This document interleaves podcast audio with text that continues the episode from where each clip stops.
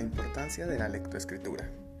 Es de suma relevancia en la actualidad el que los niños tengan un correcto desarrollo en lectura y escritura, no solamente dentro del ámbito educativo, sino en un ámbito global y general. Esto se debe a que la mayoría de los alumnos actuales ha presentado problemáticas en el desarrollo correcto de una dicción, pronunciación y asimismo lectura de manera corrida. La mayoría de los profesores tiene la problemática de que en la mayoría de los niños lee como escribe o escribe como lee.